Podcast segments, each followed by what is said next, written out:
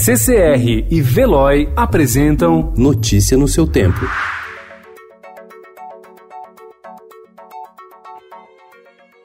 Olá, sejam todos muito bem-vindos. Hoje é terça-feira, dia 4 de fevereiro de 2020. Eu sou o Cado Cortez, ao meu lado, Adriana Simino. E estes são os principais destaques do jornal O Estado de São Paulo.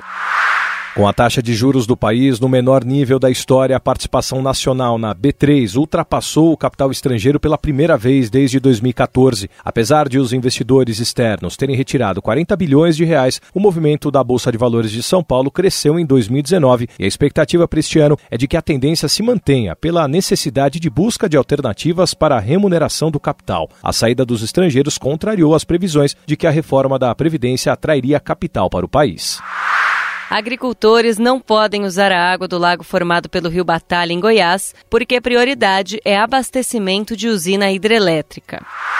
Manual do MEC com regras de vestuário e comportamento que alunos de escolas cívico-militares devem seguir exige dos meninos estar bem barbeados e ter o cabelo cortado de modo a manter nítidos os contornos junto às orelhas e o pescoço. As meninas precisam ter cabelo cuidadosamente arrumado para o uso correto da boina. O governo quer implementar a transformação em 54 colégios de ensino médio e fundamental em 2020.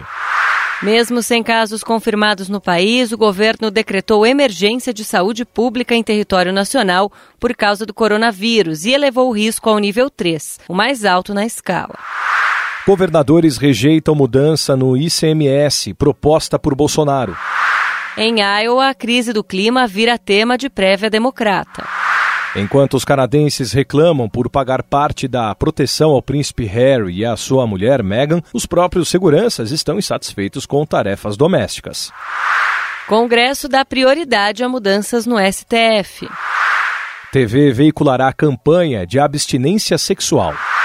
Tadashi Kawamata exibe na Japan House casa feita com 180 mil rachis. Notícia no seu tempo. Oferecimento CCR e Veloy.